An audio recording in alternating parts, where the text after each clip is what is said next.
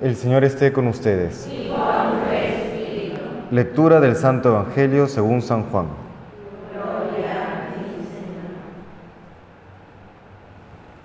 En aquel tiempo dijo Jesús a los judíos, mi Padre sigue actuando y yo también actúo.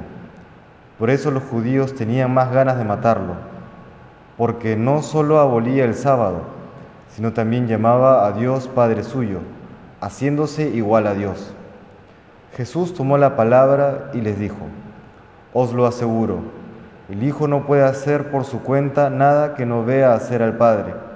Lo que hace éste, eso mismo hace también el Hijo. Pues el Padre ama al Hijo y le muestra todo lo que Él hace, y le mostrará obras mayores que ésta, para vuestro asombro. Lo mismo que el Padre resucita a los muertos y les da vida, así también el Hijo da vida a los que quiere, porque el Padre no juzga a nadie, sino que ha confiado al Hijo el juicio de todos, para que todos honren al Hijo como honran al Padre. El que no honra al Hijo no honra al Padre que lo envió. Os lo aseguro, quien escucha mi palabra y cree al que me envió, posee la vida eterna, y no se le llamará a juicio, porque ha pasado ya de la muerte a la vida. Os lo aseguro que ha llegado la hora, y ya está aquí, en que los muertos oirán la voz del Hijo de Dios, y los que hayan oído vivirán. Porque igual que el Padre dispone de la vida, así ha dado también al Hijo el disponer de la vida, y le ha dado potestad de juzgar, porque es el Hijo del Hombre. No os sorprenda, porque viene la hora en que los que están en el sepulcro oirán su voz. Los que hayan hecho el bien saldrán a una resurrección de vida, los que hayan hecho el mal a una resurrección de juicio. Yo no puedo hacer nada por mí mismo. Según le oigo, juzgo. Y mi juicio es justo, porque no busco mi voluntad, sino la voluntad del que me envió. Palabra del Señor.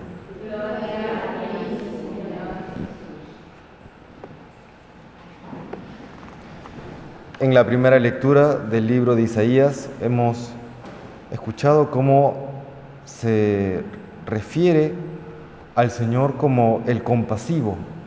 Y también hacia el final de la lectura hemos escuchado esta frase, esta oración que nos habla de la ternura de Dios, de su misericordia. Es que puede una madre olvidarse de su, criatura, no conmoverse por el hijo de sus entrañas, pues aunque ella se olvide, yo no te olvidaré, nos dice el Señor. Él no nos olvidará.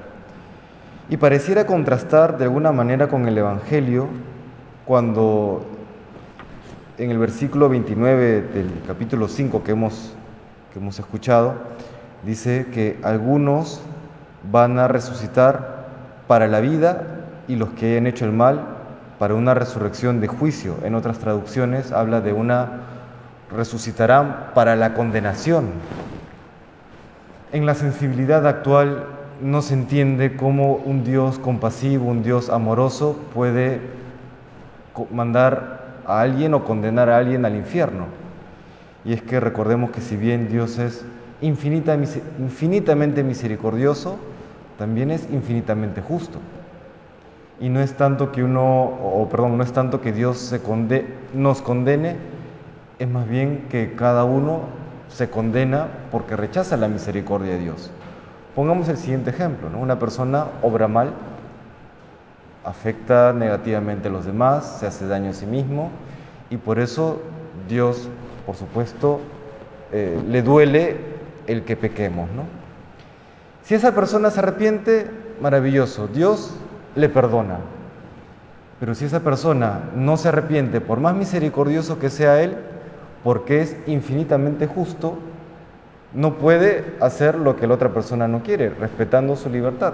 Si una persona no se arrepiente, pues esa persona pagará las consecuencias de sus actos. Es un tema de justicia y es un tema de misericordia.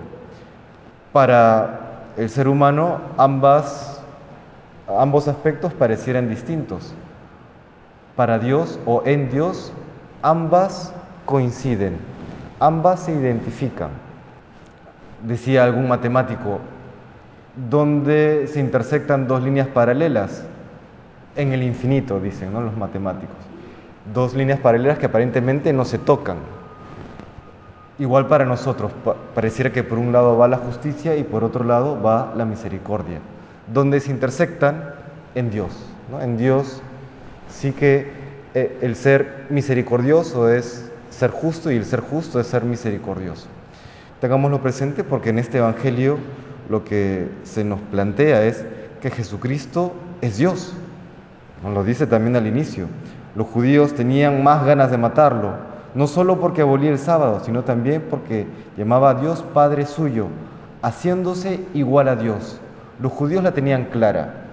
Perseguían a Jesús y querían matarlo, no porque agitara la estructura social y religiosa del templo o del, o del tiempo, que también lo hacía, pero lo querían matar sobre todo porque se hacía hijo de Dios. Se hacía hijo de Dios. Y es una verdad que el cristianismo siempre tiene que afirmar y que tenemos que afirmar en nuestras vidas. Si nosotros decimos que Jesucristo es Hijo de Dios, entonces creemos en todo aquello que Él revela, en todo, desde aquello que nos gusta, como que Dios es misericordioso, como también en aquellas verdades que nos cuestan, que hay mandamientos que hay que cumplir por amor a Dios, que hay mandamientos que hay que cumplir por amor al prójimo, que hay ciertos límites para nuestra libertad y que hay verdades que no podemos dejar de anunciar. Que el Señor nos conceda en este tiempo de cuaresma que queda el arrepentirnos profundamente de aquellos pecados que hayamos podido cometer, que nos siga concediendo la gracia de la conversión y junto con eso la valentía de siempre anunciar la verdad. Que el Señor nos bendiga.